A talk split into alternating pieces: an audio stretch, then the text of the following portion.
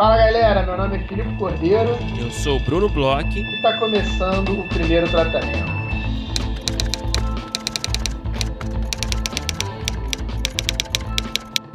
Fala, Brunão! Tudo bem? Olá, Filipe Cordeiro. Tudo bem por aqui na Bahia? Como está você é aí em São Paulo? Bruno, tudo bem, tá esquentando aqui nessa cidade de São Paulo, então acho que eu tô ficando um pouco mais. Tá mais feliz, né? Tô, tô um pouco mais contente com a chegada do calor, né? Vamos ver se ele não também não acaba me, me castigando demais.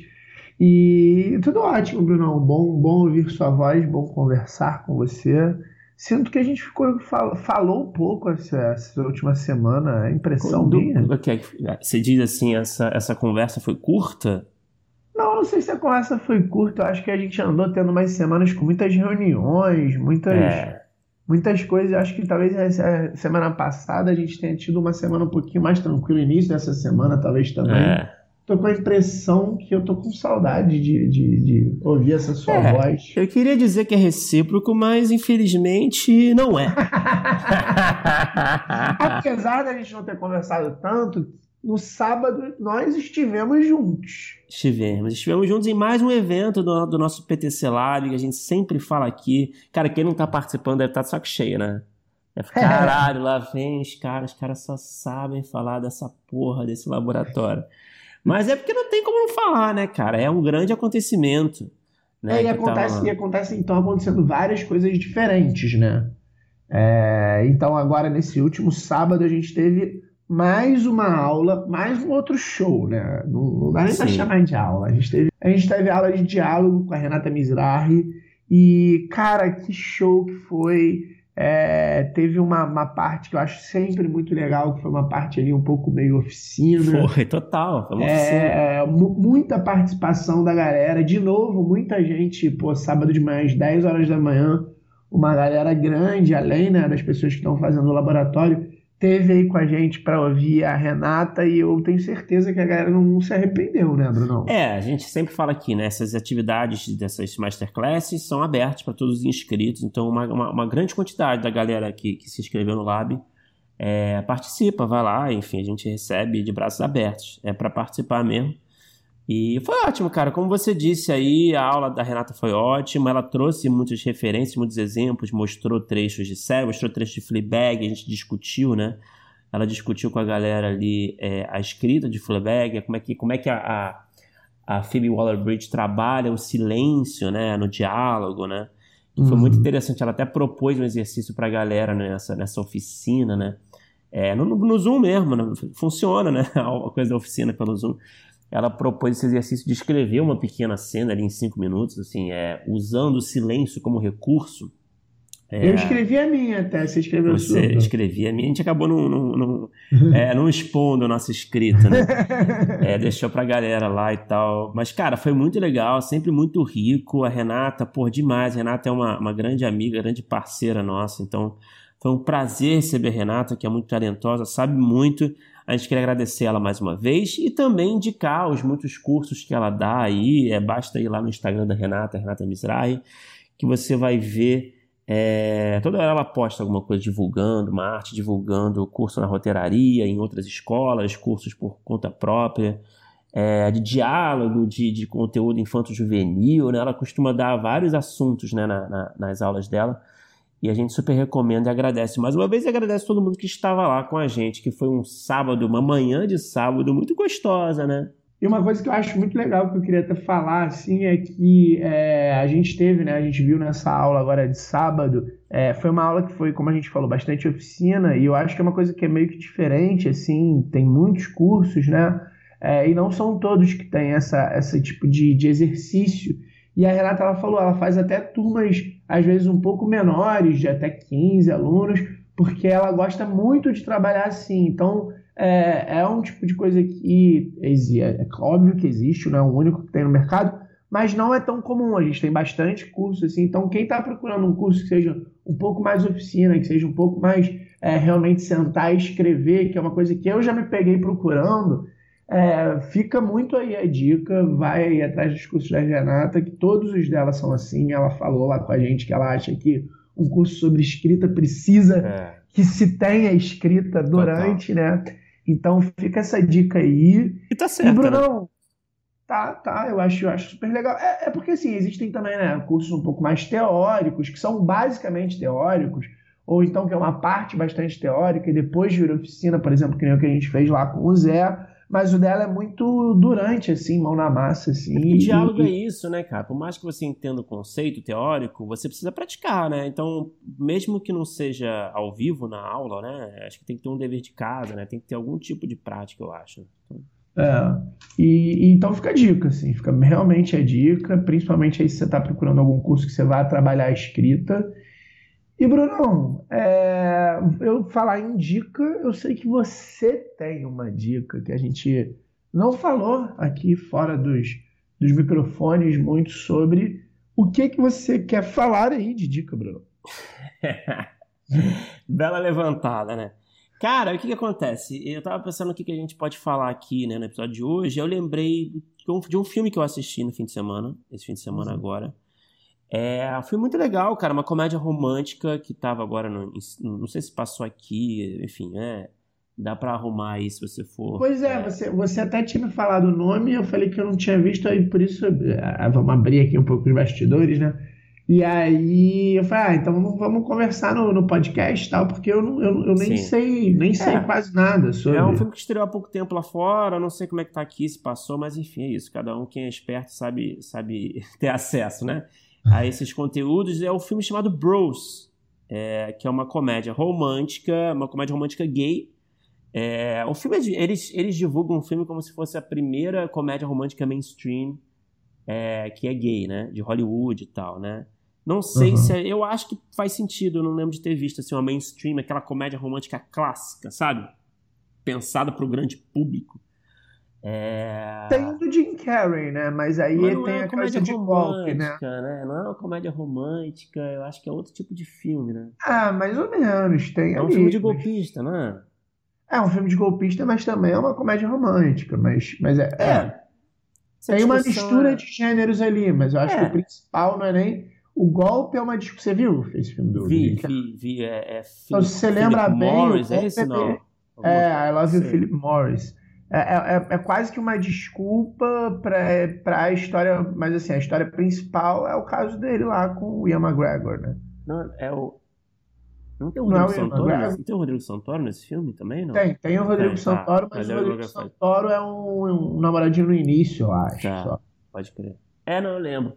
É, eu não sei, eu tenho dificuldade para encaixar esse filme com uma comédia romântica tradicional, mas enfim, tudo bem, essa discussão é aberta aí, mas mas, cara, eu assistindo Bros, por que, que eu trouxe aqui pra gente conversar um pouco e para falar um pouco do filme, né? Eu achei um filme muito bom. Eu achei uma comédia romântica, se propõe a ser uma comédia romântica convencional, assim, de estrutura, tá? Uhum. É, o que é, tem sido menos frequente hoje em dia, né? É, eu sinto falta. Mas, mas, aí você diz assim, uma estrutura convencional de comédia romântica é aquela coisa assim.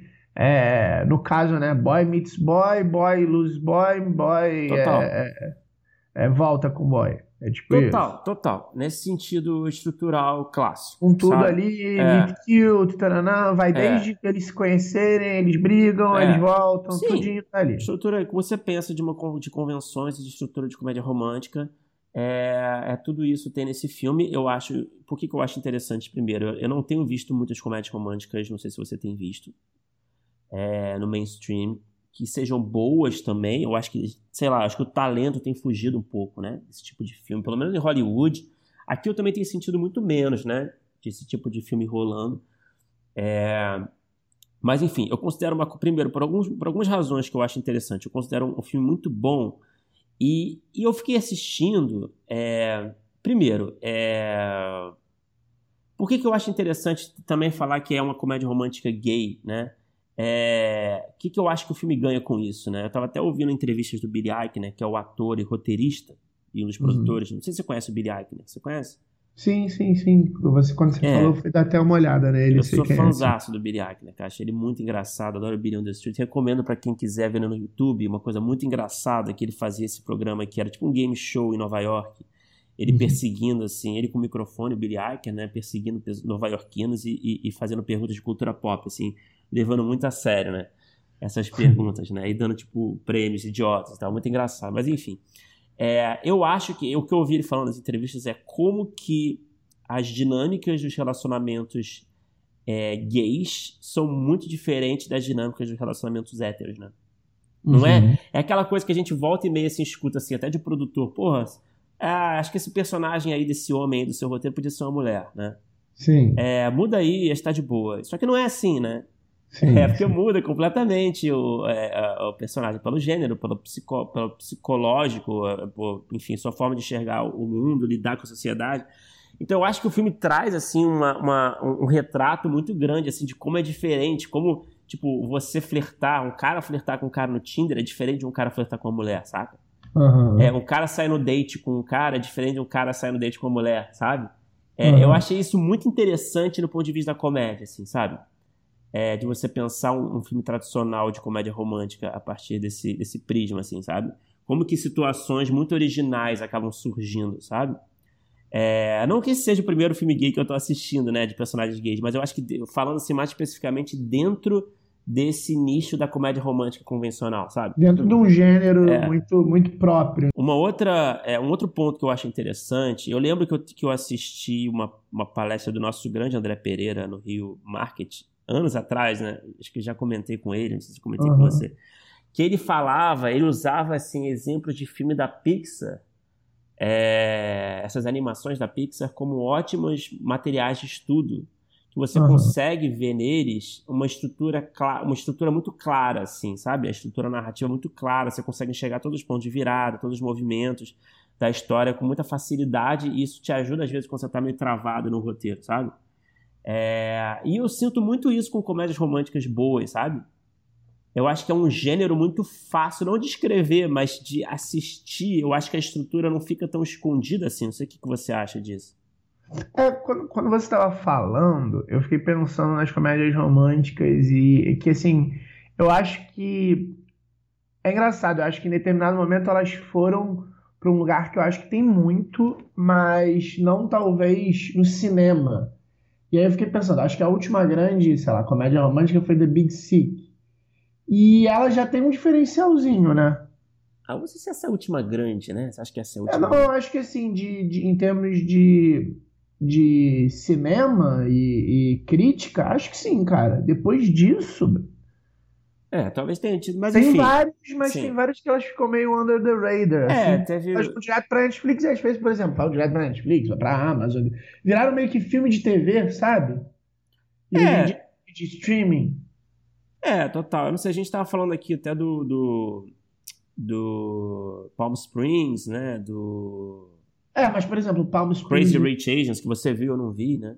É, o, o, o Crazy Rich Asians eu acho que ainda fez até mais sucesso do que o Palm Springs. O Palm Springs eu acho que ficou, ficou um filme meio nichado. Eu e você a gente gosta. É. Mas, mas, por exemplo, o Crazy Rich Asians, ele, ele cabe, eu acho que muito mais nesse papo que a gente está tendo aqui porque ele, ele é uma comédia romântica bem clássica, bem, bem clássica, com essa diferença que a gente nunca viu é, esses amarelos em tela uhum. de uma forma tão é, é, tão na cultura assim. O que acontece é que ela vai para Singapura, salvo engano, sim, conhecer sim. a família dele lá, tal. E aí eu acho que tem, é um pouco mais próxima é, dessa diferença da gente ah, ver uma comédia romântica que ela é super clássica em termos de estrutura, só que com gays, que é uma coisa que a gente não costuma ver. O Palm Springs ele, ele tem essa coisa de que é, se esconde num filme de, de looping temporal, é. né? Então já tem uma mistura assim grande, forte do é. gênero, né? Então é, acho... é um filme híbrido total. É, um filme bem. Então acho que, que ali também, quando a gente estava falando, por exemplo, até sobre o, o, o, o do Jim Carrey, é, eu acho que também foge um pouco por conta disso que você está falando. Assim, é, é, cada, eu acho que cada vez mais raro. Talvez, é. talvez o, o, que a gente comece a ver de comece, comédias românticas interessantes, de repente, como essa, é personagens que se encaixam nessa estrutura clássica que a gente não estava vendo é, antes. Talvez. E as culturas dele, porque eu acho que a mesma coisa acontece no Crazy Rich Asians, assim, ela é muito diferente, ela apesar da estrutura é, de, de beats e de todos os acontecimentos de uma comédia romântica estarem contidos ali, o que é interessante não é só ah, a gente está vendo uma comédia romântica com atores asiáticos, não. A gente está vendo uma cultura, como é que Total. as famílias asiáticas Total. lidam com a pessoa que vem de fora. É o tal do conceit, né? Do, do, é, da roteiraria. E aí, e aí a gente consegue começa a ver alguma coisa diferente, porque talvez seja, seja talvez um gênero que ele, que ele tenha tanta, tanta, tanta coisa que uma muito clássica assim é, esteja meio estressada. É. Não, concordo contigo. Mas, mas assim, mas só para voltar aqui para esse ponto, eu acho que estruturalmente, eu acho que a comédia romântica tradicional, esse uhum. é o meu ponto, assim, né? E até queria saber se você concorda com isso, né? Ela tem assim uma, uma estrutura é, que eu acho que é muito fácil de enxergar, né? Você consegue sim, acompanhar sim, muito sim. facilmente os pontos de virada. Sim, sim, concordo. É, essa escalada, esse arco, né? T Tanto que quando tem uma inovação, a gente também consegue enxergar muito fácil qual é a inovação, né? Total, total. Então eu recomendo, assim, quando você tiver com com, com dificuldade na, em algum projeto, está travado de alguma forma na sua escrita para pensar a sua estrutura, pensar a sua história, eu acho que comédias românticas podem ser um ótimo material de estudo, sabe? Uhum. É, isso, esse filme me, me, me, deixa, me ajuda assim a, a, a, formalizar esse pensamento, assim. Eu acho que é, é, uma boa. E um outro ponto que me chama a atenção no filme, né, cara, é como é um projeto pessoal do Billy Eichner, né? Então, como que é, quando você escreve o projeto pessoal, né, como você traz questões suas, né, é, para os seus personagens, né? Eu estava vendo uma entrevista dele também, acho que no podcast do Conan, no outro dia ele estava falando como ele, no começo de carreira dele, ele enfrentou muita resistência do mercado por ser muito gay, né? O mercado considerava ele muito gay como, como um apresentador, como um ator, né? Então ele levava os projetos dele, né? Como roteirista também, como ator, para apresentar no Comedy Central, por exemplo. E o Comedy Central achava ótimo o projeto, mas ele era muito gay, assim, pro Comedy Central, sabe? Meio que eles falavam isso. E mandavam ele pro, pro Bravo, né? Que era o canal do Queer Eye, né? Original, uhum. né? Vai lá no Bravo, leva lá que vai ser um sucesso. E aí ele traz isso no filme, ele transporta no, pro personagem dele, que não é ele, né? É, mas é muito parecido, né? E ele, claro, não conta a mesma história, mas você consegue achar um link muito claro entre, esses, entre a história real e a história que o personagem conta, de, de, de, de não se sentir aceito na, pelo mercado, né? De ser uhum. excluído, enfim. É, então eu acho muito interessante, assim, né? Como é que você traz as questões que te incomodam, né, da sua vida para o seu protagonista na história que você escreve de uma forma que não é literal, né? Você não está levando exatamente a mesma questão, mas mas está trazendo uma questão que tem a mesma energia, que tem é, que passa uma mensagem parecida. Não sei se você costuma quando está escrevendo, você, você costuma racionalizar isso, assim. Não sei se você já teve assim essa experiência de tentar trazer assim algo mais concreto da sua vida? Cara, já, e ainda vou te falar uma coisa que é engraçada, assim, uma coisa que eu notei comigo, tá? É, eu, eu, eu tenho mais de um projeto até que, que são coisas que são, assim, muito próximas e que, e, e que são acontecimentos meio próximos que eu extrapolo para ficção e aí, que aí trazem questões que para mim são é, é, caras, são importantes. Mas uma coisa que eu notei é que eu preciso de um certo tempo na minha vida para sentar e escrever, porque eu acho que tem pessoas que, que talvez tenham, sei lá, um tipo de processo que, que eu acho que, sei lá, para mim isso acontece muito, tá? Mas eu tenho uma certa dificuldade de logo, é, sei lá, logo que eu, ou quando eu estou no meio de certa situação ou quando acabou de passar, eu, sei lá, estou escrevendo de uma situação anterior, sabe? Alguma coisa anterior, porque eu acho que está, de alguma forma, é, sei lá, eu ainda não. não... Ah, tem que assimilar a parada, né? É, então, assim, eu, eu acho que você sabe, assim, um dos, um dos meus projetos que eu tenho, sei lá, tentei trabalhar um pouco esse ano, que esse ano foi muito louco e tal é, envolve, sei lá, questões muito próprias minhas, questões de trabalho, questões de. de ah, tá ligado, sim, não, tal. sei, sei qual que você tá falando. E, e, que são, é, são questões de trabalho, são questões de situação até financeira, de, de situação em, onde o protagonista se encontra numa época de vida tal, que, que partem disso, partem de, de coisas que são muito, é, sei lá, que foram muito minhas em determinado momento e que hoje em dia não são mais. É, ou, ou, que são Sim. de uma outra forma, sabe? Mas que eu já estou mais, é, sei lá, apto a falar. Então eu. É, não, não necessariamente em todos os projetos que eu tenho.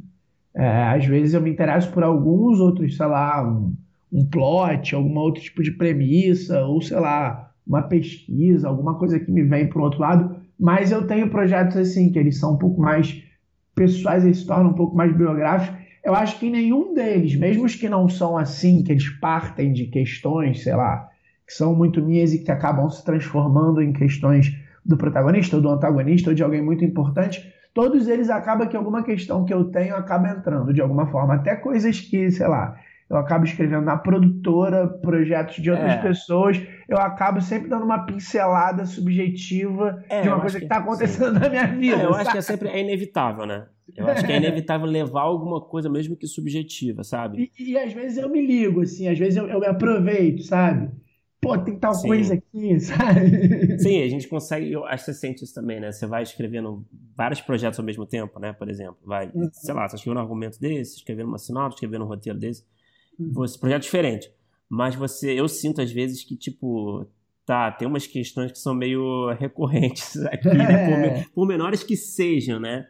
Sim, é, claro. Tem ali o, a essência da ideia, a essência emocional da ideia talvez esteja nos, em todos os projetos. É. E é foda, né? Isso é um perigo. É... Agora, tem outra coisa também que é engraçado hoje em dia. É...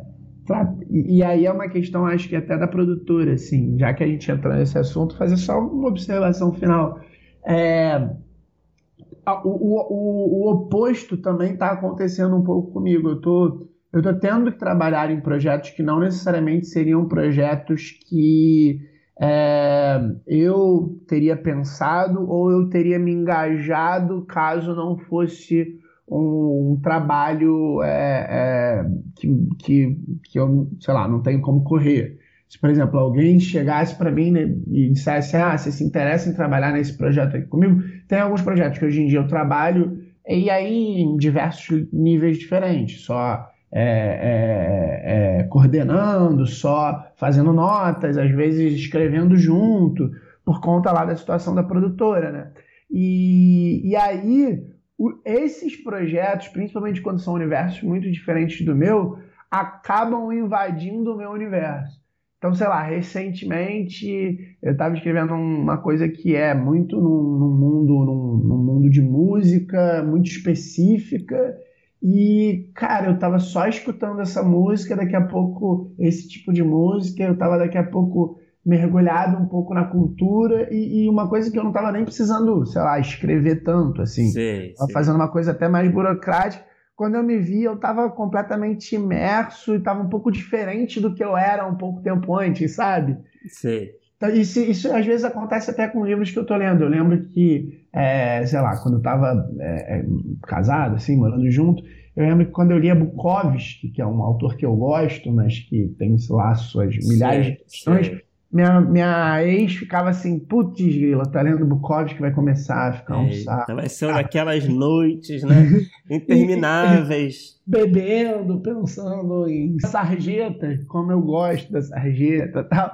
E aí, é, também o, o, o, ao contrário acaba acontecendo, eu acho. Assim, é, é você acaba entregando muito de você para qualquer obra que você vai acabar escrevendo, mas também a, as obras, e aí quando você começa a mergulhar nesse universo, que às vezes até foi você que criou do zero, ele também vai te transformando em outra coisa, né? Putz, é muito louco, cara. Total. É, não, é complexo, cara. É, mas, mas, enfim, é isso, cara. Pra gente não, não, se alongar demais também aqui nessa conversa e falar da nossa convidada, mas eu recomendo Bros, Viva a Comédia Romântica. Olha lá, olha o meu manifesto aqui. e, e me chame para escrever. Produtores, Maravilha, Bruno. Agora, Bruno, vamos falar da nossa convidada especialíssima é, de hoje, uma pessoa que ela, de certa forma, está, dá para dizer, talvez até envolvida com o podcast aí há anos, a gente conversa com ela há anos. É, levou muito tempo para a gente trazer ela para o microfone. Muito convencimento, conversar. muita persuasão. É, a gente já tentou algumas vezes. Nada como um frapa, né? Um frapa para ficar cara a cara com as pessoas e usar bons argumentos, né? Exatamente. A gente conversou com uma pessoa aí que trabalha há muitos anos com, com é, mapeamento né, de talentos no mercado, uma pessoa que é, trabalhou durante mais anos ainda com produção, com audiovisual, que tem uma. Eu já sabia, mas aí conversando uma hora direto com ela, fiquei impressionado a, a, a quantidade de coisas que ela é, assiste, a quantidade de coisas que ela acaba se envolvendo, se engajando, as coisas que pô, é uma, uma das pessoas aí que talvez é, é, tenha esteja mais acompanhando realmente e, e não devia impressionar, mas realmente impressiona quando a gente ouve, quando a gente vai conversando, quando a gente escuta da boca. É, conta aí, Brunão, com quem que a gente conversou? Filipe Cordeiro, a gente conversou com a grande Laura Fazoli, que trabalha no Departamento de Aquisição e Desenvolvimento de Talentos Criativos da Globo. Acho que esse é o nome completo do departamento. E, cara, papo muito legal. Como você disse, né? A gente já conhece a Laura há um tempo, já tomamos alguns cafés com a Laura, tanto eu quanto você, né? É, a Laura é uma grande profissional, grande parceira, sempre de olho no que está acontecendo, ela sabe de tudo, conhece todo mundo, né? Impressionante, cara. Não só de referências, né? De ter uma bagagem cinematográfica eh, nacional, internacional muito grande. Ela conhece todos os talentos, né, cara? Conhece todos os roteiristas, todos os roteiristas conhecem ela. É, então é uma pessoa que, que, que tá aí, cara, que, que é, muito, é muito legal você escutar ela falando, você conversar com ela, gosta muito de conversar com roteiristas, não, não importa o estágio da carreira, né? Uhum. Ela gosta muito de conhecer gente nova, ela fala muito disso aqui também, ela fala muito sobre posicionamento ideal né, que o roteirista tem que ter para circular no mercado, essa coisa do networking, como é que é essa troca, como é que o roteirista deve se apresentar, enfim todos esses assuntos que são pertinentes aí para o nosso, pro nosso trabalho, para o nosso ofício, é, que não envolve né, só escrever, né? É muito mais que só escrever, é, é realmente é saber é, se comportar, né? Se comportar e, e, e, ter paciência, né? Porque é uma, ela fala também, né? É uma trajetória que costuma ser longa, né? Para começar realmente a engatar. É, enfim, mas é isso. Foi um papo muito rico. A gente agradece a Laura pelo papo. E, convido vocês a escutarem, tenho certeza que vocês vão amar. Vamos ouvir que foi demais.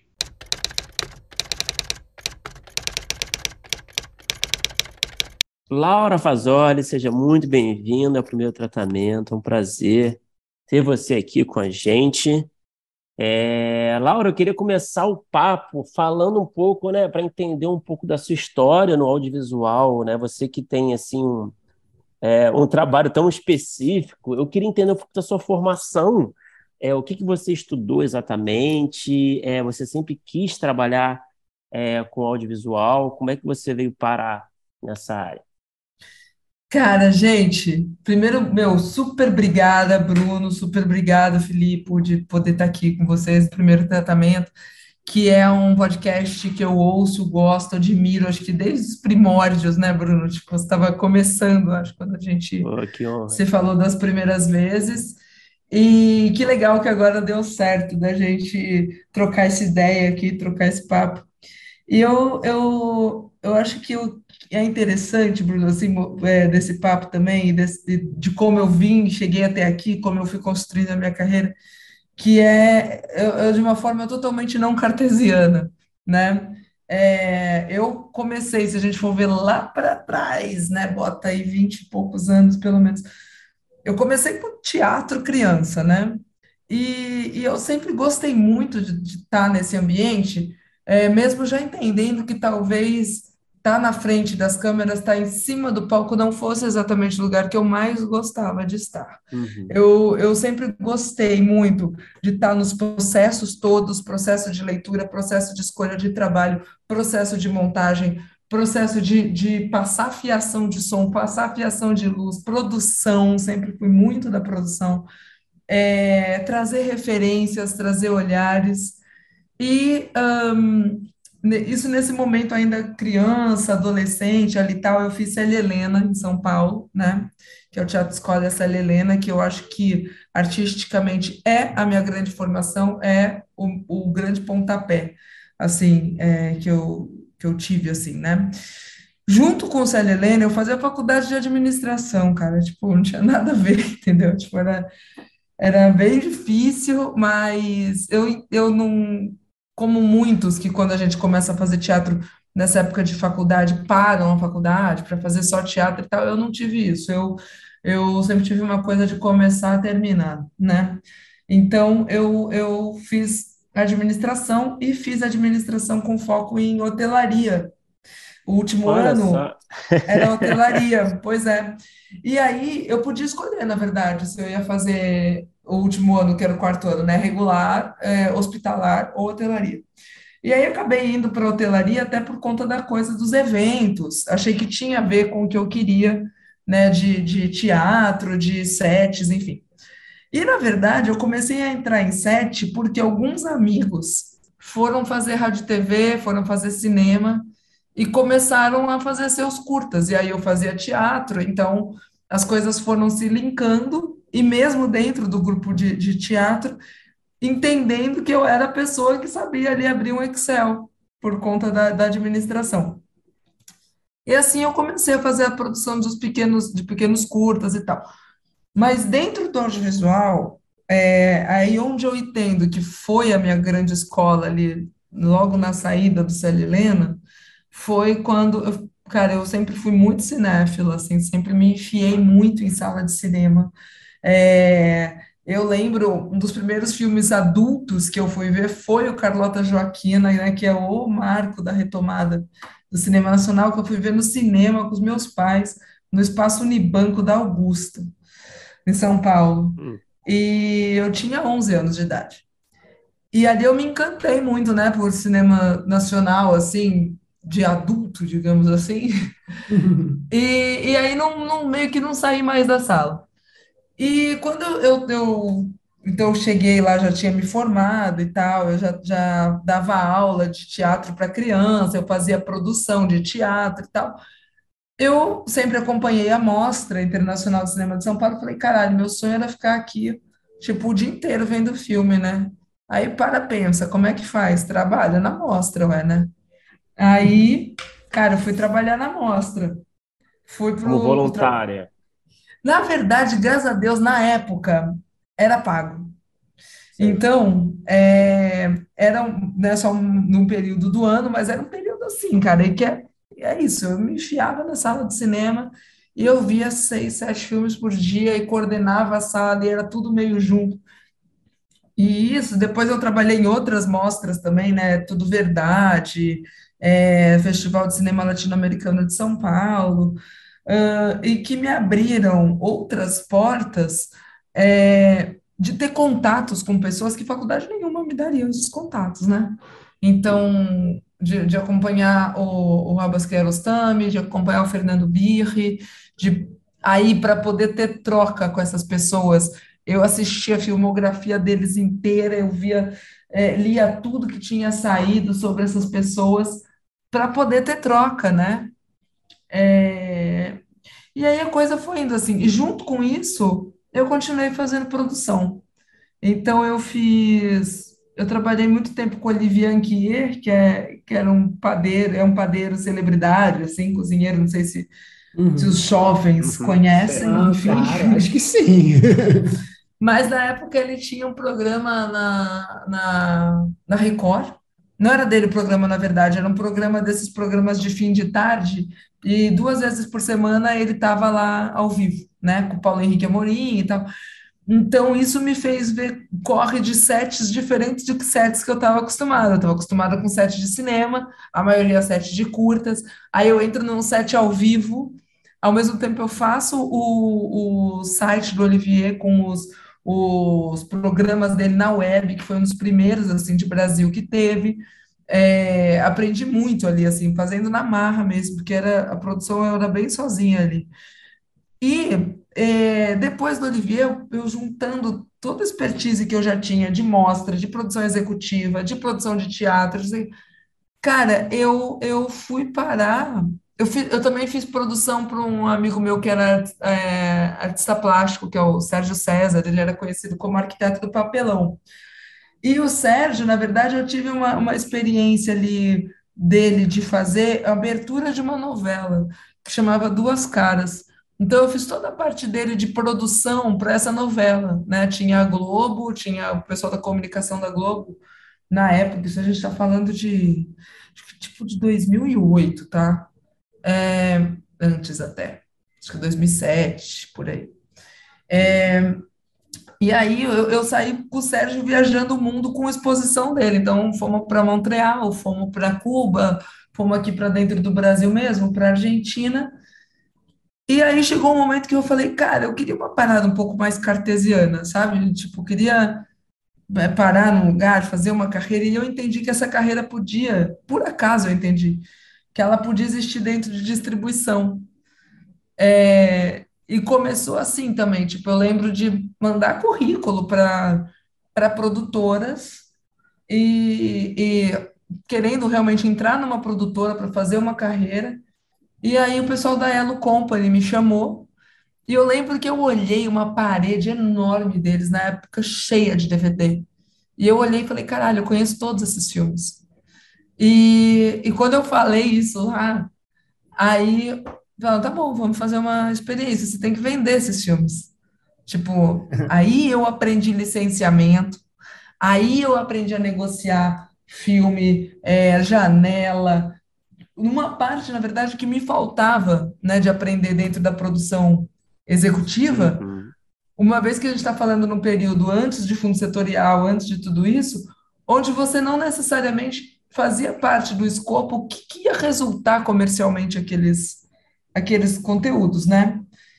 Então, é, aí eu entrei na Elo e fiquei na Elo um bom tempo fazendo distribuição nacional, internacional, vendia para fazer a estreia de filme fora do Brasil, enfim. E nesse rolê, aí a gente tem que começar a sacar quando existem, pescar as oportunidades mesmo, né? E aí, tipo, era, foi quando foi dar ali a lei do audiovisual de 2012 que eu percebi que tinham muitas produtoras que tinham projetos legais, mas não sabiam chegar nos canais que estavam chegando no Brasil, os canais internacionais, a cabo e tal. E os canais precisavam de conteúdo e não sabiam também para quem pedir, né? Então, depois de eu ter vendido tudo que eu podia, eu falei, cara, então vamos lá, vamos. Então, vou fazer aí esse meio de campo. Ana, só, nesse, só, só um só para entender. Na Elo era basicamente cinema, né? Na, não, na Elo tinha muito filme, tinha bastante coisa de cinema, mas tinha série também, mas a gente fazia, na, nessa época, a Elo, é, o, o grande expertise, enfim, estava na segunda janela, né? na uhum. venda dos conteúdos para os canais, ah, na tá. venda internacional, né? Eu, eu já tinha saído, na verdade, da Elo quando eles começaram a fazer cinema uh, aqui no Brasil, né? A gente negociava uhum. com mostra aqui dentro, vendia para cinema fora, tinha um programa do Cinema do Brasil que fazia aporte para lançar os filmes fora do país, isso participava, mas era, eram vendas da segunda janela. Então, assim, eu fiz uhum. as primeiras vendas de. Não era nem Netflix, Netflix tinha nem chegado no Brasil ainda, era Netmovies, aí tinha Terra TV, aí veio Netflix, sabe? Tipo, foram. O início dessa. Era dessa, muito louco, porque isso tem, isso tem 11 anos, 12 anos, mas é, é, era, era, a gente teve um crescimento, assim, tipo, muito rápido, né, no, no Brasil é, de, de, das mídias, né, das plataformas, tudo. Há 10 anos atrás a gente não tinha metade do que a gente tem hoje. Não, pode crer, o mercado mudou muito, né? Né? E aí foi assim, a coisa foi, a coisa foi caminhando assim. Então eu saí da Elo para justamente é, trabalhar com as produtoras e com os canais fazendo meio de campo, né? ajeitando os conteúdos para os canais e buscando os conteúdos que os canais é, precisavam. Isso me deu um leque de networking gigante, né? E, e eu estava justamente fazendo isso quando eu recebi o convite da Globo de, de ir para esse departamento, então, na época que era de pesquisa de criadores, que na, na época eram só autores e diretores, hoje é autor, diretor, assistente direção, produtor de conteúdo e pesquisador, né? É, que, que, a, que a Globo queria, então, conhecer as pessoas do mercado para renovar as, as, a, a casa, convidar para projetos na casa e tal. E aí, lá estamos até hoje, né? Uma série de mudanças lá dentro, mas ainda olhando para esse escopo de, de aquisição desses talentos, é, e hoje caminhando muito junto, caminhando na mesma área, na verdade, do desenvolvimento dos, dos talentos dentro da Globo, né? Que é uma área bem específica, assim. Mas é isso, tipo, conhecimento, acho que, exato, começou ali atrás, quando eu tinha que conversar com esses diretores nomões, fodões, assim, muitos deles eu não conhecia, e, e aí eu saía vendo tudo do cara, lendo tudo, não tinha Google nessa época, né? que a gente está falando aí de 2004, 2005. Então, então eu saía lendo tudo, cara, que aparecia. Eu ia para a biblioteca da FAAP, eu ia lá para a biblioteca da ECA, mesmo a biblioteca do Célio Helena, escarafunchar tudo que aparecia. Ia para 2001, que é uma, era uma locadora maravilhosa que tinha em São Paulo. É, escarafunchar tudo que tinha.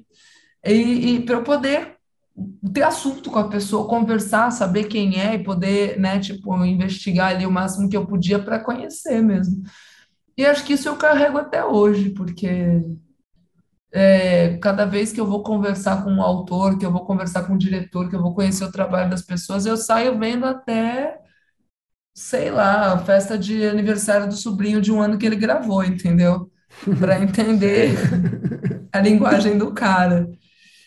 E é isso, assim, eu falo demais, gente. Vai me cortando Não. aí também. Ô, Laura, eu tenho uma, uma curiosidade. A gente a estava conversando até lá no Frapa, é. e eu vi como você. É, é engraçado, numa dessas suas respostas, você falou: ah, é, eu estava querendo talvez ficar mais, sei lá, pousado em um lugar, mas a gente conversava como, como eu notei como você curtia muito essa parte de produção e, e, e, se, e se tacou muito em muitas coisas. Você me contou até um caso de vender TV para viajar. Nossa, mano, eu sempre fiz essas paradas. Ah. E aí eu, eu queria saber, eu queria saber se você continua hoje em dia, depois, né, que você começou a trabalhar ali na Globo nesse setor específico fazendo alguma coisa de produção e se não, se você sente falta disso, porque Laura, o amor que você falou comigo nesse dia, dava para ver que tipo era uma coisa que você, você adorava assim, e, e, não só não só no audiovisual, né? Tiveram algumas coisas como você falou também, desde é, é, é,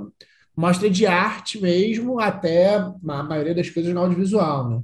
Cara, eu gosto demais e o que eu faço hoje, na verdade, é que a, é que a Globo é um, é um gigante, né? É, o que eu faço hoje é uma parte da, do, do que eu sempre fiz fora, né? Tipo, essa coisa de equipes, de conhecer as pessoas para ver quem você quer é, apresentar para um determinado projeto, quem cabe em determinada equipe e tal. Isso é uma coisa que eu, que eu fazia fora, mas fora é, é, é o escopo é, é você pega inteiro, né? Você vai do, opa, chegou uma sinopse aqui. Opa, quem vai desenvolver? Ah, peraí, que eu vou juntar fulano ciclano com você. Ah, peraí, vamos ver o orçamento? Fora você faz tudo. Na Globo, pelo tamanho do negócio, não tem nem condição. Então, então realmente é só uma, é uma, uma parte, né, da, da, da produção é, e que já me encanta muito, porque tem muita coisa para fazer. Eu sou uma pessoa basicamente que não pode ficar parada, né? É, e essa coisa de, é, essa da TV que eu te falei foi uma só delas, assim, foi justamente quando o Sérgio, esse, esse artista, artista plástico aí que eu trabalhei com ele, né? Esse cara é incrível, tipo, o trabalho dele é incrível, assim. Hoje ele não tá mais na ativa, mas aí a gente foi convidado para ir lá para Montreal para um, um evento que chamava Etat d'Urgence, que acontecia ali no centro de Montreal e que, na verdade, era um evento que durante uma semana dava comida, roupa e shows para as pessoas é, em situação de rua, né, para os homeless. Então, eram tipo os melhores restaurantes de Montreal que faziam as quentinhas. Era um brechó enorme com um monte de roupa que eu, aliás, usei todas, porque a gente acha que tem roupa de frio, mas não tem. Então, quando eu cheguei lá, minhas roupas eram blusinha praticamente. Eu cheguei no inverno lá, né? Eu, dessa vez eu fui para o inverno, eu já tinha ido antes, no verão é bem diferente. É, e arte para essa, essa galera. E aí era né, tipo um, um projeto social, assim, então olha, a gente arruma hospedagem aqui, a gente arruma é, refeição aqui, tudo beleza, mas passagem eu só consigo pro próprio Sérgio. E ele precisava levar o assistente dele e eu, porque além de tudo eles não falavam inglês nem francês, né? É, aí, cara, foi o que procurou, assim, tipo, foi sair passando chapéu mesmo para geral, e dentre elas vendi uma TV, vendi, sabe o que também? Uma máquina de lavar louça antigaça, dessas gigantes, que tinha parada lá na casa da minha mãe, e, e era usada meio que como mesa, assim. Um dia minha mãe chegou, não tinha máquina, mas ela não percebeu. Ela... Tão obsoleta que estava aquela máquina, né? Ela só percebeu depois um tempo. Você falou, cadê a máquina? Onde foi parar? Aí eu falei, eu vendi, tá vendo? Você nem se deu conta. E, e a minha TV foi meio igual, era uma TV, ficava no meu quarto, um dia meu irmão entrou e falou, ué, não tinha uma TV que ficava aqui? E aí ele até falou para minha mãe, ó, cuida que daqui a pouco você vai chegar em casa, não vai ter sofá, tipo, eu ia vendendo para eu conseguir fazer essas coisas. Hoje eu só vendo roupa para brechó mesmo, assim, tipo, eu, eu, eu, de tempos em tempos eu faço faxina no armário e, e boto no brechó de uma amiga. E juntei a turma dos vinhos, né? Tipo, que tem essa também, né? Tipo, É. eu juntei a galera aí na pandemia para a gente comprar vinho em conjunto para todo mundo conseguir beber bem com preço menor para todo Como é que mundo, funciona? Como é que funciona isso, Laura? Que eu ouvi esse boato aí. Cara, é, é É um assim, é que eu, interesse seu também, né? Você curte muito isso, né? eu, eu gosto, cara, eu gosto pra caramba de vinhos, é, e eu me interessei muito por vinhos nacionais, muito em função de ir muito para Gramado, né? É, pro festival. Aí tinha coisa que a gente só bebia lá, assim. É, vinícolas locais e tal. E aí eu fui, fui percebendo, fui vendo, descobrindo que tinham vinícolas também fora do Rio Grande do Sul. Isso bota aí alguns anos, tá? Bota uns cinco anos, pelo menos. Que eu comecei a investigar. E aí, é, quando deu a pandemia, e pela primeira vez a gente não foi para o Festival de Gramado, eu cheguei para para Renata Boldrini, que é super minha amiga, a Carla Domingues também, que também é produção executiva, e era um grupo que a gente estava sempre junto lá em Gramado. Falei, cara, é, pô, onde é que a gente acha os vinhos, né, de lá, tipo as vinícolas de lá? Não achava, a gente começou a comecei a ligar lá para as vinícolas para saber como é que chegava no Rio, ou em São Paulo, falava, ah, não chega, não tem. E os fretes eram uma fortuna. Então eu juntei, a turma, olha só, o frete é uma fortuna, mas se a gente rachar é viável. E aí a gente começou a fazer isso, entendeu? Tipo, começou num grupo ali de 20 pessoas, aí vai indicação de amigo, de amigo, de amigo. Hoje aqui no Rio somos 205, Caralho. em São Paulo cento e tantos também, que é isso, a cada três meses a gente, né, faz uma seleção das É vinícolas que tipo estão um clu- um clube maneiras. de assinatura mesmo, né? É É tipo um tipo clube, mais que informal, talvez, não sei. é, é bem mais informal, porque assim, eu não sou empresa, né? É um, tipo, eu organizo, mas é um grupo de amigos, na verdade, que a gente se cotiza, né? Na real. Pra, tanto que muitas vezes eu passo um preço negociado para as pessoas, aí a gente consegue é, é, ter mais garrafas do que aquele preço e consegue baixar ainda. Eu volto para as pessoas e falo, olha, conseguimos mais baixo ainda, né? Tipo, é só pelo, pela vibe mesmo de, de, de beber bem junto e rachar, entendeu? Esse frete aí que é caro pra caramba. E já que vou pagar legal num vinho, num vinho gringo, pago, prefiro pagar legal num vinho nacional, entendeu? Bom, é isso aí. Então, essa coisa, cara, da, da, da produção, eu tinha uma terapeuta que falava pra mim assim: não é que, que a produção não, não sai de você, é que você é assim e por isso que você foi pra produção.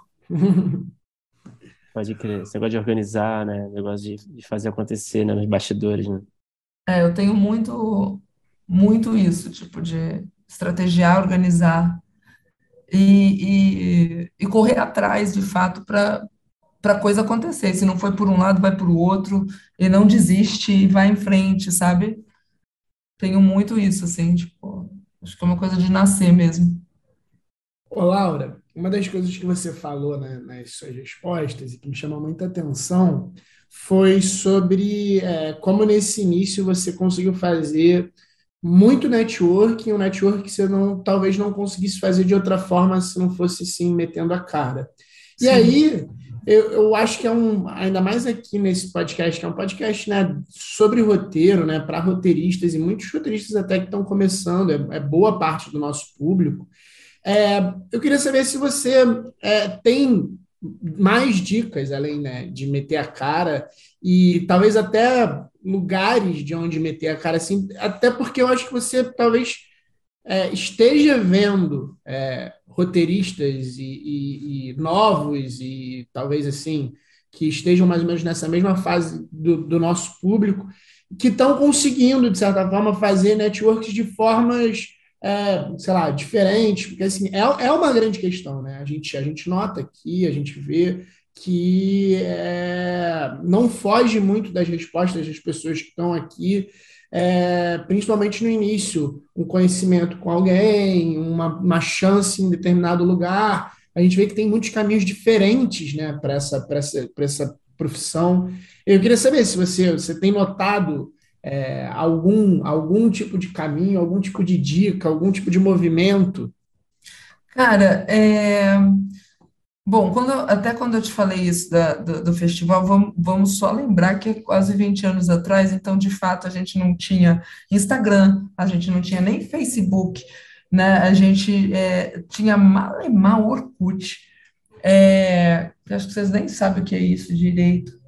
Mas, enfim, então, as, as interações se davam uma maneira antiga mesmo. Você tinha que ir nos lugares, né? O celular era um tijolão que você tinha que ligar para a pessoa, ou mandar um torpedo que custava caro. Mandar uma então, carta, né?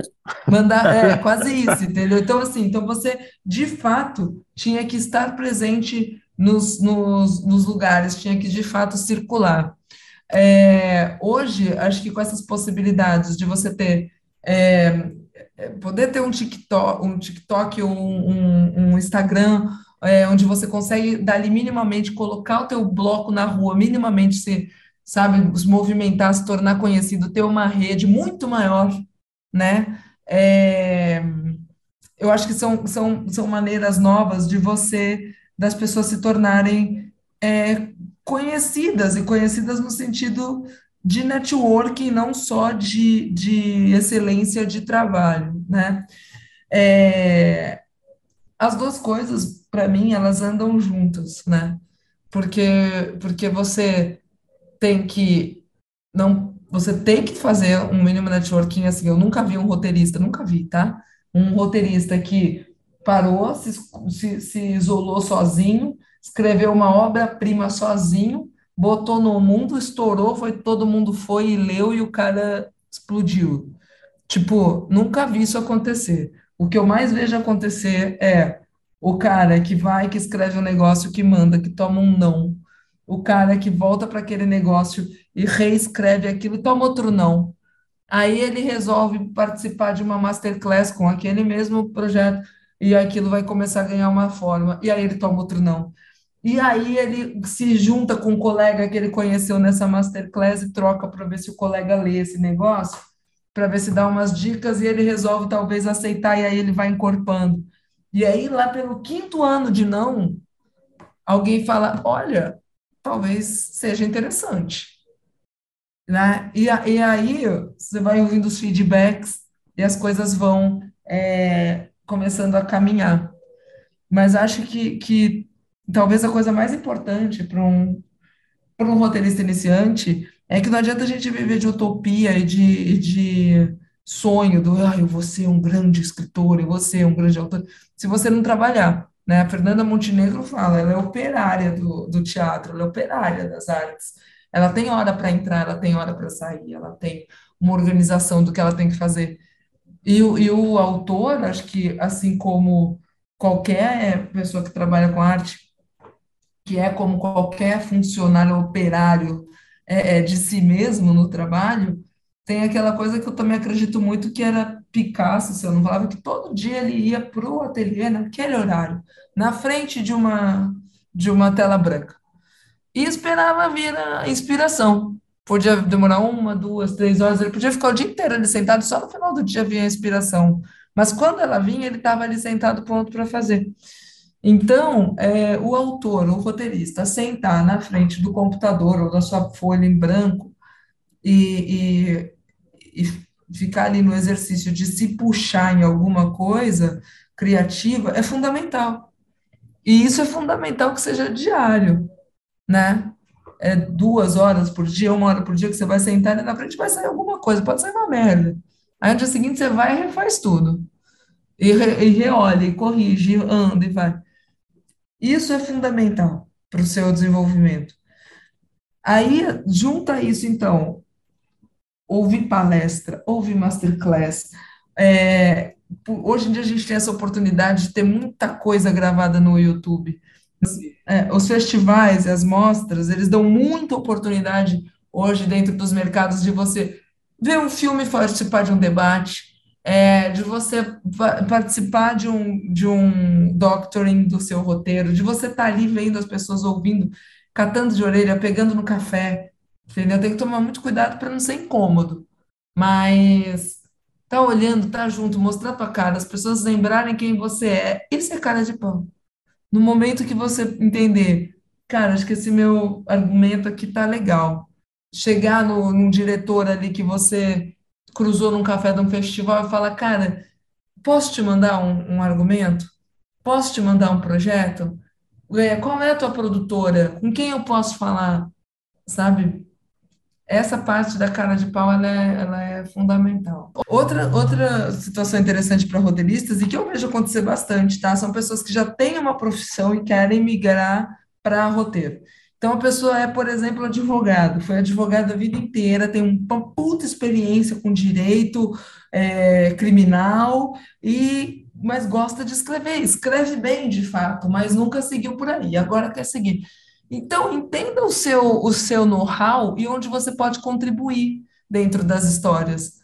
Né? Então, certamente um advogado, se ele, se ele tiver como, como um consultor dentro de uma sala de true crime ou dentro de uma trama que envolvam questões jurídicas, é, ele pode contribuir muito mais. Isso é, uma, isso é uma maneira de ser visto também. É uma, é uma faca de dois legumes, né? Tipo, é um toma lá da cá que é interessante. Tem que ir achando essas portas, mas eu, eu acredito sempre que o fundamental é trabalhar e circular. É, Laura, você falou isso agora, essa resposta acho que foi bem completa, e você comentou sobre essa cara de pau, né, que o roteirista precisa ter, que também é um jogo de cintura, né, que o roteirista precisa ter nessas horas de, sei lá, de abordar alguém no festival, em algum evento, né, é, e, e, muitas vezes você falou, né, de, de talvez ter essa, essa preocupação de não ser inconveniente, né, eu não queria saber chato. justamente é. isso. Você vivenciou alguma história assim? Você tem algum relato para contar assim de alguém que tentou te abordar de uma forma que, putz, tinha nada a ver. Quase o que não fazer, né? Se queimou para você de certa forma, falou, porra, qual é desse maluco? Teve algum Para mim enche um pouco quando a pessoa de repente se acha íntima minha, sabe? Não estou dizendo nós aqui porque a gente já é íntimo, entendeu? Mas às vezes é, tem gente que, cara, que, que te dá uma alugada, assim, sabe? Isso é um pouco inconveniente, mas eu tento ser educada com todo mundo, né? E tento ir saindo pela tangente. Ah, me chamaram ali, nossa, tem uma reunião agora, tipo, né? Tipo, vou tentando dar uma, às vezes, uma fugida. Não é sempre que acontece, não, porque normalmente as pessoas se ligam. Mas eu acho que é sempre a melhor maneira de você abordar é quando você mostra interesse pelo trabalho do outro e não quer ficar só no eu, eu, eu, eu, eu, eu, né? É, aliás, não sei se vocês sabem, mas o mimimi vem disso. Vem de mim, né? Eu, eu, eu. Uhum. Aí, então, quando a pessoa vem com mimimi, é, você fala, ai, cara, o cara tá interessado no ego dele, ele não tá interessado em trocar ideia, em, né, entende? Então, Então, era, é isso que eu, que eu estava falando para vocês. Eu nem sabia se eu estava sendo chata ou não. Hoje eu entendo que não. É, quando eu ia falar com esses diretorizões, com esses produtores, cara, eu sabia tudo que o cara tinha feito e não feito e como feito, entendeu? É, e aí, normalmente, esses papos, se eu estava no, no festival, se eu estava numa mostra, eu já tinha visto o filme do cara que estava lá, e aí eu chegava junto já naquela, é, fulano, licença, olha só, cara, assisti seu filme, eu achei muito interessante, é, me passou isso, isso, isso. Pô, queria te agradecer pela oportunidade de ter tido contato com essa obra, sabe? Então você vai sempre no- numa honestidade, obviamente, mas mostrando que você tem interesse no, no que o outro está dizendo. Porque se é uma pessoa que você não admira, tipo, você não vai falar com a, com a pessoa. Por que que você iria falar com uma pessoa que você não tem o mínimo interesse, não tem o mínimo de admiração, né? Então vai falar sabendo que vai falar. E, e, e, e nessa de troque uma ideia, né? Não, não vem se vendendo, não vem falando da- de- só de você e tal. Você está num festival, você está numa mostra, você está ali para debater isso. Teve muita gente já que eu conheci nessas, nessas formas de festival de uma maneira, tipo, muito interessante. Eu lembro uma vez que na mostra também eu tinha acabado de ver um filme português de uma, do Manuel de Oliveira que estava na mostra. E, e aí fui para o café ali do, do espaço, ali na Frei, no Frei Caneca, no Shopping Frei Caneca.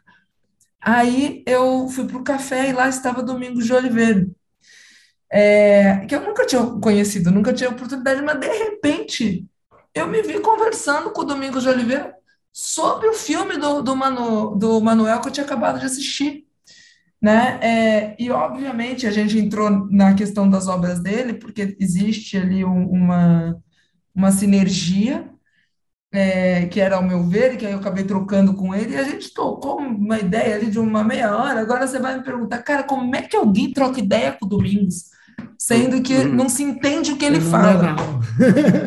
né? Sei. Cara, vou te dizer, eu tava tão inteira, inte- inteira ali, tão enfiada ali, que eu entendi o que ele falava, e quando me escapava uma palavra, a Priscila, a esposa dele, estava do lado e traduzia. Então, foi um papo assim muito interessante. Que é isso, às vezes você vai conhecer mais de uma pessoa quando está falando de um outro assunto. Você não está falando sobre a pessoa em si, né? Você está. Eu acredito que naquele momento o Domingos me conheceu. Comigo falando de, de um- uma outra parada, de um filme de um outro cara que a gente tinha acabado de assistir por acaso junto. É porque Então, eu acho que é isso, é, acho que é isso, as pessoas não se ligam às vezes, roteiristas talvez mais iniciantes, que é, na verdade, tudo é uma troca, né?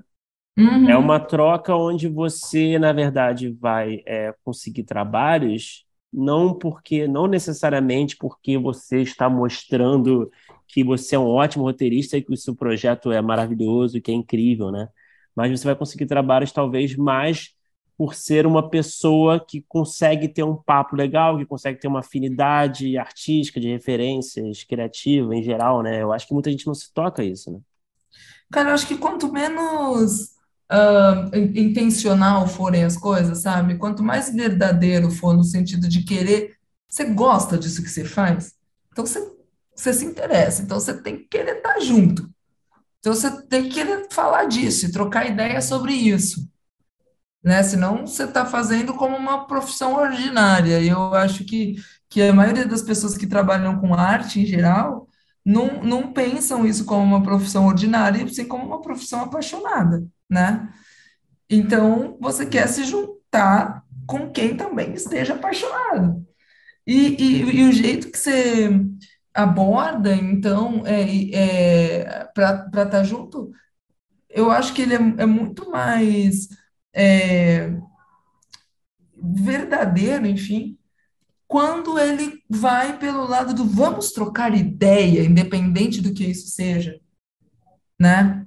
Vamos, pô, admiro, quero estar junto, mas quero estar aqui, tô animada, trocando essa ideia, cara, falando com essas pessoas, né? Debatendo esse filme agora mesmo no Festival do Rio. Tem um amigo querido que é o Marcelo Gomes, e que estava com o filme deslumbrante, Paloma. É...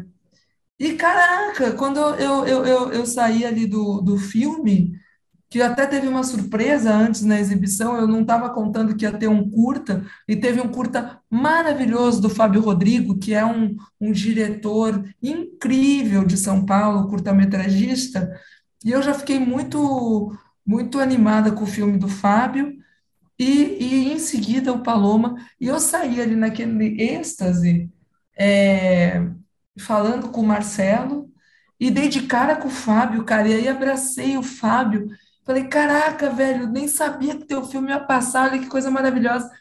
E, e a gente ficou ali, é, você troca ideia com um, você troca ideia com o outro. Eu nunca trabalhei com nenhum dos dois diretamente, mas eu tenho certeza que se um dia eu chegar pro, pro Fábio, é, num outro momento, de vida, sei lá, e quiser fazer alguma coisa com ele, e quiser fazer alguma coisa com o Marcelo, eu tenho certeza que eles vão topar, né? Porque a gente já tem essa sinergia, sabe? É... Enfim, então eu acho cada vez mais que quando você tá junto, tá na mesma vibração, tá interessado, né? É o que eu sempre digo, pessoas interessadas se tornam interessantes, né? Então, eu acho que é por aí, sabe? Para qualquer coisa. Ô, Laura, eu tô volta e meia anotando aqui coisas que você fala de, Ah, de coisas que você tá vendo, e coisas. Não, não, porque, tipo, é, Seja interessado, você anotou isso Não, aí? não, que- não, não, e que claramente você vê muita, muita, muita coisa. E eu queria te perguntar, assim, o- e eu queria fazer uma pergunta até meio dupla, assim, o que que você tem Ah. visto de, de e é, e é quase assim, quase, quase que agora sentar mesmo na mesa de bar meio que para pegar dicas, assim. O que Aí que você tem gosto. vi- o que que você tem visto de legal, assim, é, é- é que, sei lá, ultimamente te surpreendeu e que você acha interessante? E também de gente nova, assim, é, é- porque aí talvez é, não necessariamente falar é, até quem são as pessoas, não sei se se- você ficar muito à vontade, mas assim, é, sei lá, lugares onde estão surgindo, sei lá, movimentos interessantes. É, tem alguma coisa assim que você, você esteja vendo nova surgindo tem. legal? Super tem. Te digo, te dou um exemplo até de agora. Hoje é dia 18, né, de, de outubro de 2022 e está rolando neste momento o encontro de cinema negro aqui no Rio de Janeiro, que é sempre um celeiro interessantíssimo de novos criadores, assim, né, tipo de novos realizadores de cinema. Não são novos, tem velhos realizadores também. E, e pessoas da África e pessoas de, de outras diásporas também, e, e é uma, um, um, uma- um pessoal muito pulsante, então eu gosto muito de estar próxima ali, de, de acompanhar ali, conheci pessoas ah, incríveis, tanto de produção quanto de realização, né, tipo a Janaína Refém, a Jéssica Queiroz, a primeira vez que eu assisti o Peripatético, que é um curta dela maravilhoso, foi ali a Milena Manfredini, a Isis Valenzuela, é, enfim, gente muito, muito que está fazendo muito, né? É, é, agora, nesse momento, que eu acho muito legal. Além dos tradicionais, né? Eu amo o Festival do Rio. Eu encontro com a Hilda, eu falo, você é musa, cara. Tipo, eu encontro com a Val, né, lá da, da, da Total do Festival do Rio também, e falo, caraca, tipo, essas mulheres, elas fazem uma parada incrível, né? É, esse ano melhorou bem, graças a Deus, com o prefeito aqui do Rio agora, com um patrocínio maneiro e tal, mas elas penaram para manter no manter o, o, o festival funcionando na ativa, sabe? E, e é sempre uma alegria quando a gente vai para lá, porque é, é um, um lugar onde é, você já tem todos os filmes que já passaram em Veneza, já passaram em Cannes, já passaram em Berlim, já passaram em, em Locarno, já passaram em Sundance, já passaram em um monte de festivais conceituados aí pelo mundo. E isso é, é o que nos alimenta para ver os brasileiros acontecendo também, né? Então, eu tenho um carinho gigantesco pela mostra, embora eu não tenha conseguido mais acompanhar é, tão de perto, porque eu moro no Rio, né? E a passagem tá cara pra cacete, então infelizmente não, não tenho conseguido acompanhar mais tão de perto. Quando a gente fala de coisa que a gente é muito apaixonado, a gente vai e volta de, vai em várias instâncias, né?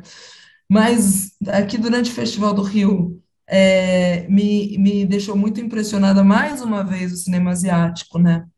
Eu acho que, que o audiovisual, em geral, coreano, tá um troço incrível, sabe? Tipo, é, tanto no, no cinema, né? Porra, Coreeda, fodaraço, fantástico, com... É, ai, o cara do Old Boy também, esqueci o nome dele agora, meu Deus mas que também trouxe um filme. Nossa, adoro ele. Qual, qual não, não é Mano, é, qual, acho o nome dele aí, tipo. Eu, teve, eu gosto muito daquele da. É, o da. Maid, que não, não sei se chama The É o da a Geisha, a Geisha, da Geisha. Nossa, é, é maravilhoso. Esse é fodão. Eu, eu, acho, eu, eu acho esse pra mim até esse melhor cara, do que o do Parasita. Cara é, esse cara é incrível. Park é, Chan-wook, é isso? O, o Parasita é o Park Chan-wook. E o Coreeda ele traz uma coisa do melodrama, né? Podia ser uma novela aquilo ali, as construções familiares, sabe? Acho interessantíssimo. E é, sabe que, que aí eu vi também na, na mostra, na, no Festival do Rio, um filme dirigido, cara, não sei os nomes, eu não consigo muitas vezes decorar esses nomes. Mas isso é no geral, tá? Não é só porque nome coreano, não. Às vezes me falha um pouco, mas o cara que é o ator principal do, do Round Six dirigiu um filme ah, e foi para e foi para o festival também. Assim, tem questões ali, ele é um, ele é um diretor iniciante, mas para você ver como o cinema coreano e o audiovisual coreano tá gente Cara, os caras estão com série pra caramba, e séries boas, sabe? É, eles têm uma indústria ali funcionando de uma maneira incrível, assim, tipo, funcionando de fato. E eu gosto sempre muito de, de me. Eu sou muito apaixonada pelo cinema asiático, eu sempre cito o Ozu, né, japonês, que eu gosto demais, assim, ou aquele História de Tóquio, né, uma história em Tóquio, se não me engano, que é de 1953. É um filme lindo pós-guerra, sabe? E, e eu sou noveleira também, né? Tipo, eu fui parar na, na Globo não por isso, mas eu sou noveleira. E, e, e eu vejo muitas muitas similaridades, assim, entendeu? Muitas interações entre as narrativas asiáticas e a novela, né? Você tem quase sempre uma família central, é, você tem ali todas as bases do melodrama, né? Então, então isso sempre me chama muito a atenção. O cinema francês, para mim, é um troço incrível também. Eu adoro, sou muito fã, muito fã. É, Nouvelle Vague e do que veio depois. E eu tenho gostado muito também, já não é de hoje, de cinema israelense. Cara, eu gosto de cinema, ponto. Super deu para perceber. é, mas assim, e, e, falando assim, tá, é, foi legal entender até seu, seus hábitos de consumo, assim, né, como público, né? Eu queria saber um pouco, você já falou um pouco já, né, de como, é, aonde que você costuma circular, né, para encontrar novos autores. É, eu queria entender, assim, que você falasse um pouco mais, se possível, desse seu radar, assim, sabe? Tipo, o que que costuma estar no seu radar? Beleza, você frequenta festivais, né, você acompanha é, Cara, tudo que acontece tudo... de eventos, em termos de, só para finalizar assim, em termos de internet, tipo, é, websérie, que tipo de conteúdo está no seu radar? Cara, tudo é referência. Podcasts também? Tudo é referência. É, é, quando a gente pensa no podcast, quando a gente pensa no TikTok, quando a gente pensa no Instagram, quando a gente pensa no YouTube, é, que hoje é, já é uma plataforma até não só dos próprios YouTubers, mas de outras outros conteúdos também. Isso são os, os, os, os lugares comuns, digamos assim, onde você vai buscar é, criadores para o audiovisual ou, ou de artes em geral. Mas eu olho assim, às vezes eu vejo um prédio maneiro, e eu quero saber quem é aquele arquiteto.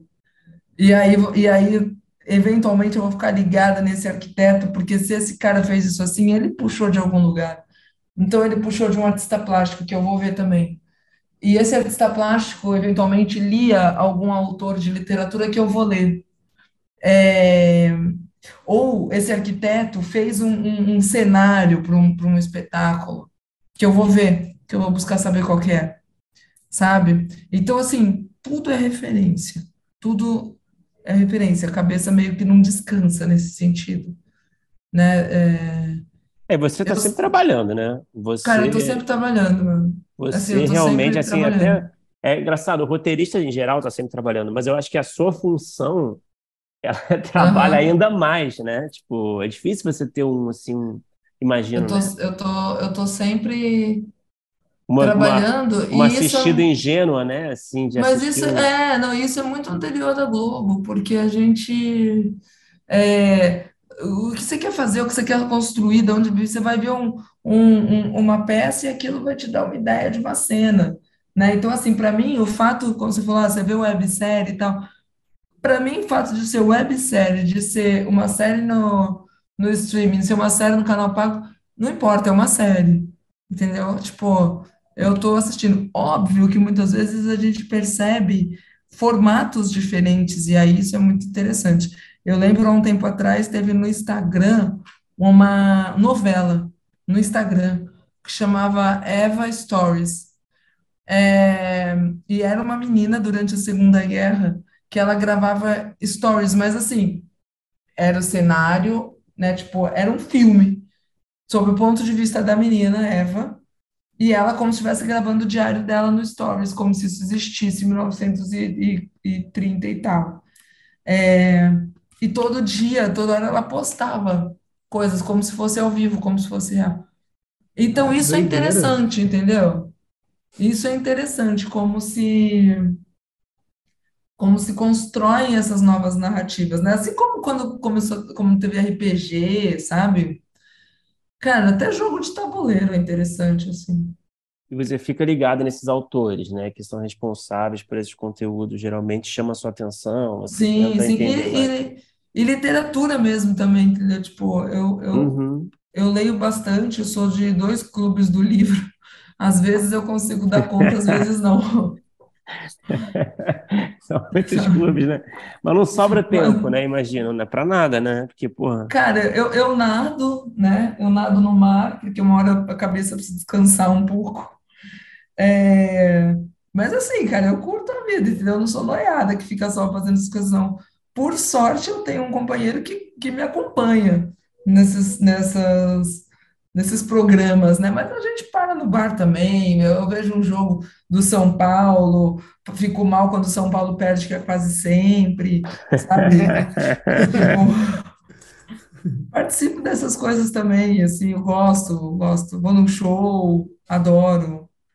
Aí tô lá no meio do show no circo, de repente vejo que a mina que tá apresentando, falo, cara, essa mina é gênia. Porra, ela é linda. Pô, tipo, quem é essa menina? A menina desce do palco, eu vou lá falar com ela e marco uma reunião para dois dias depois, entendeu? Tipo, isso eu Olá. faço.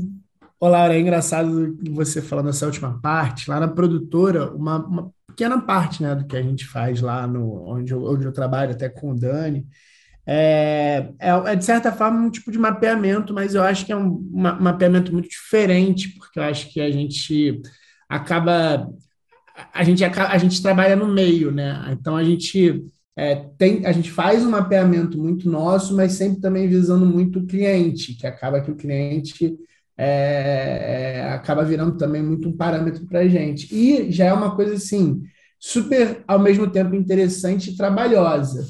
E é, uma coisa que eu queria entender assim com, com contigo que faz isso há muito é que a gente escuta de vez em quando, é, aqui no podcast a gente já escutou, sobre é, uma falta de mão de obra para certos tipos de projetos.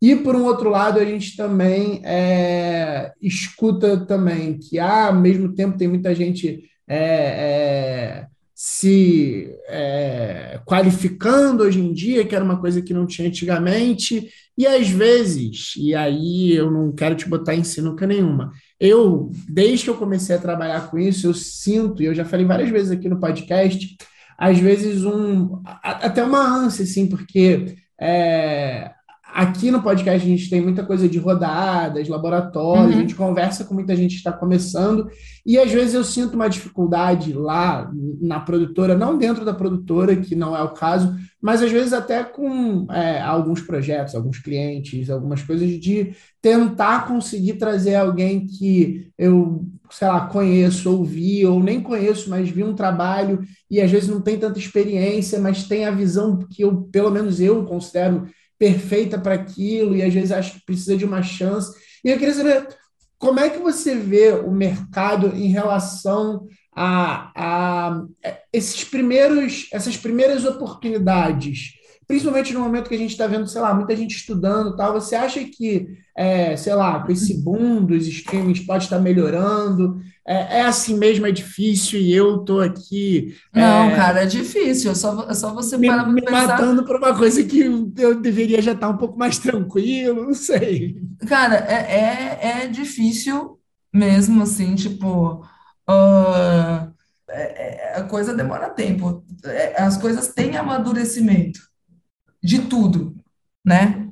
Seja de, de relação, seja de, no, no próprio trabalho, né? O que eu sempre falo para as pessoas é: esteja trabalhando, esteja trabalhando, né? Tipo, para você ser notado, seja por mim, seja por você, Filipe, na produtora, seja por quem for, a pessoa tem que estar tá trabalhando e tem que estar tá fazendo. E essa coisa do, do primeiro Cara, é só a gente pensar pela gente mesmo. Eu trabalhei de graça anos, anos, ganhando peanuts, vivendo de mesada, graças a Deus, porque eu tinha esse privilégio. Mas foi ali, tipo, eu já estava no, já estava na área uns, pelo menos uns seis anos, quando eu comecei a receber qualquer coisa, sabe? Porque era muito, né, volátil, assim, também era muito Tá, eu, eu, eu terminei a escola de teatro, aí eu, eu dava aula de teatro. Então, beleza, pingava um caraminguá. Mas era um caraminguá mesmo, sabe? É, aí eu fazia um curtinha de alguém que ganhou, né? Porque em São Paulo tinha um, um prêmio que chamava Prêmio Estímulo. Cara, era Peanuts do Peanuts. Tipo, a gente pagava as coisas, entendeu? Tipo, mas não ganhar, não, não ganhava. Aí ia fazer uma produção numa peça que tinha rateio de bilheteria. Eu lembro de receber uns cheques assim, cheque de 114 reais por um mês de trabalho, sabe?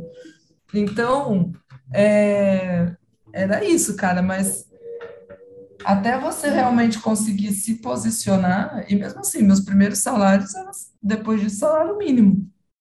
Era, era o mínimo, e aí, né, a coisa vai, vai encorpando, mas não é não é fácil, né? É.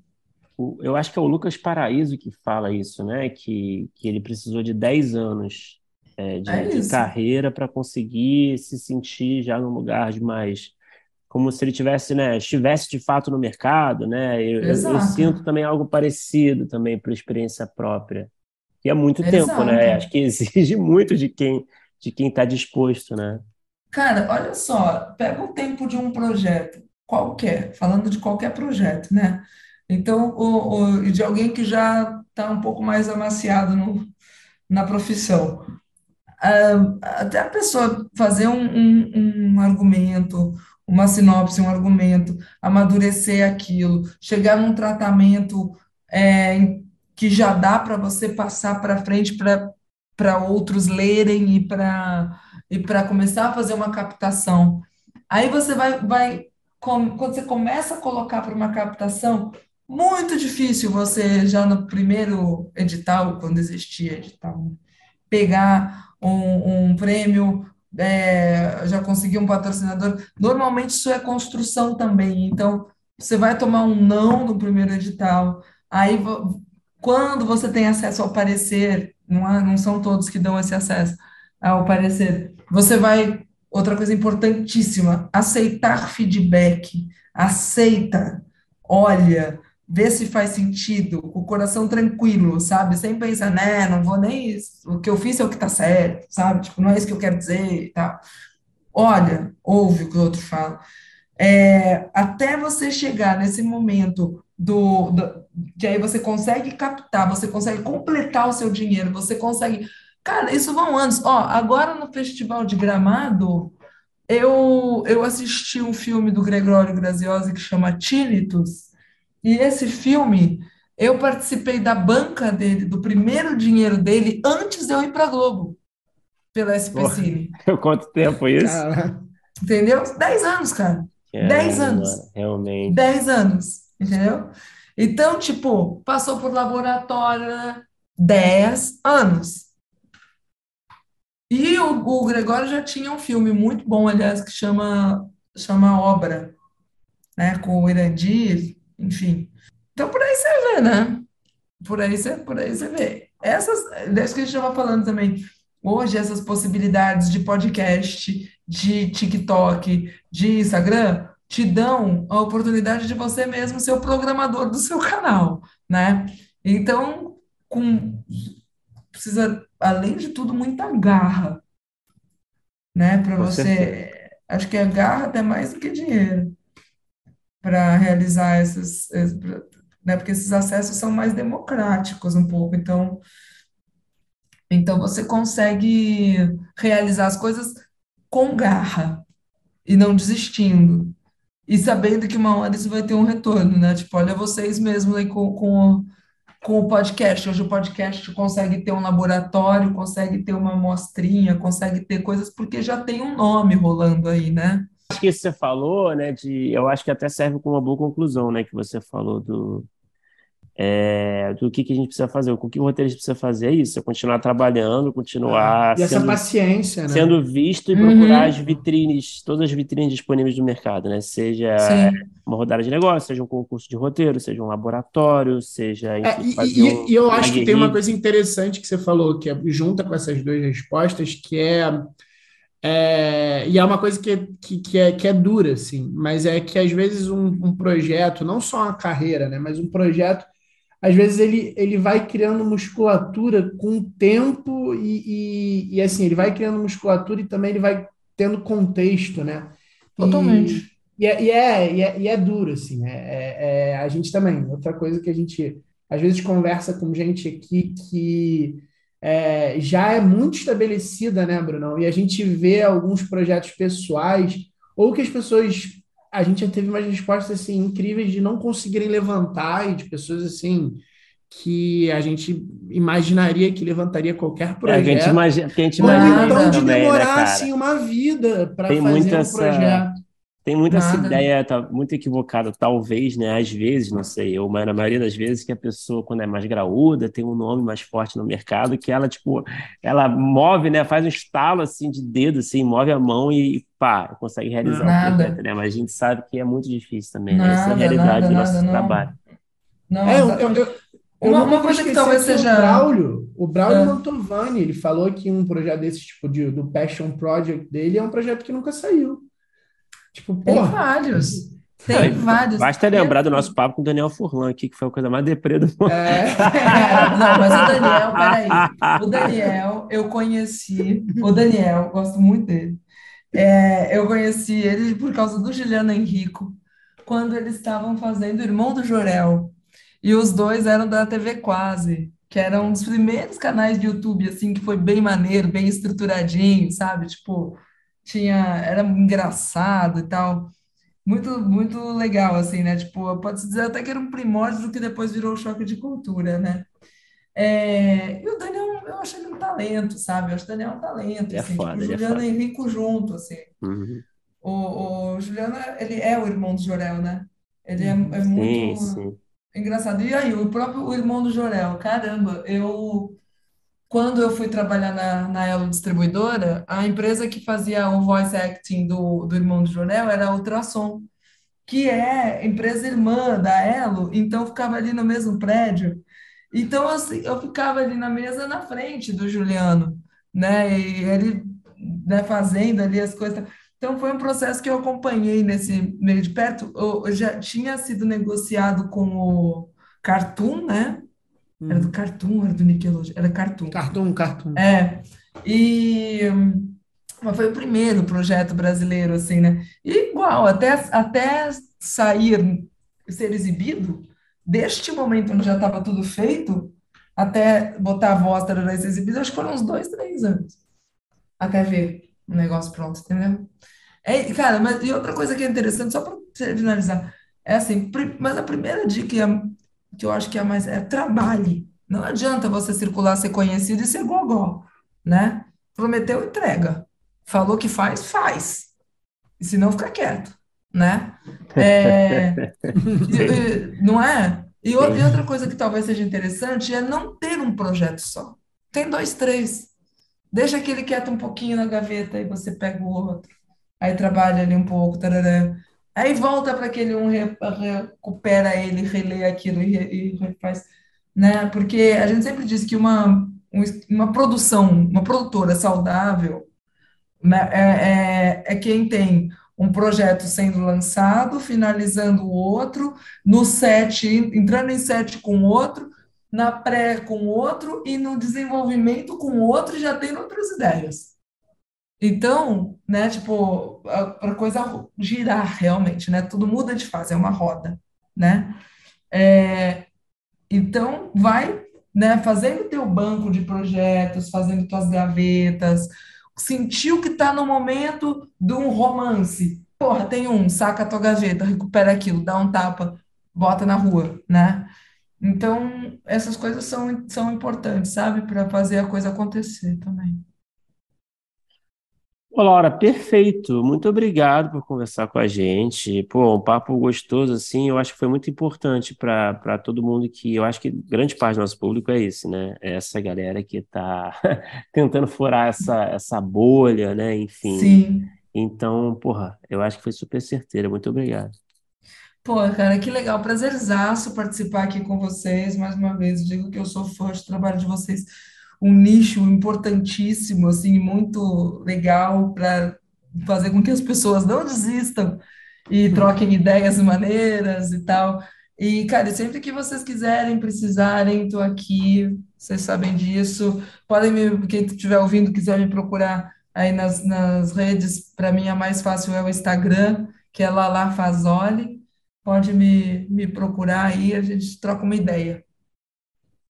Vai ter bastante gente te adicionando. Né, pois é, né? Eu sei, isso acontece. Mas aí, cara, eu tenho um defeito, assim, que eu gosto de atender bem todo mundo, sabe? Se me procurar, eu posso demorar, mas eu vou falar com a pessoa.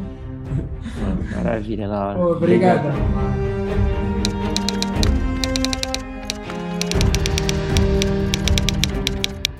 Opa, chegou até aqui?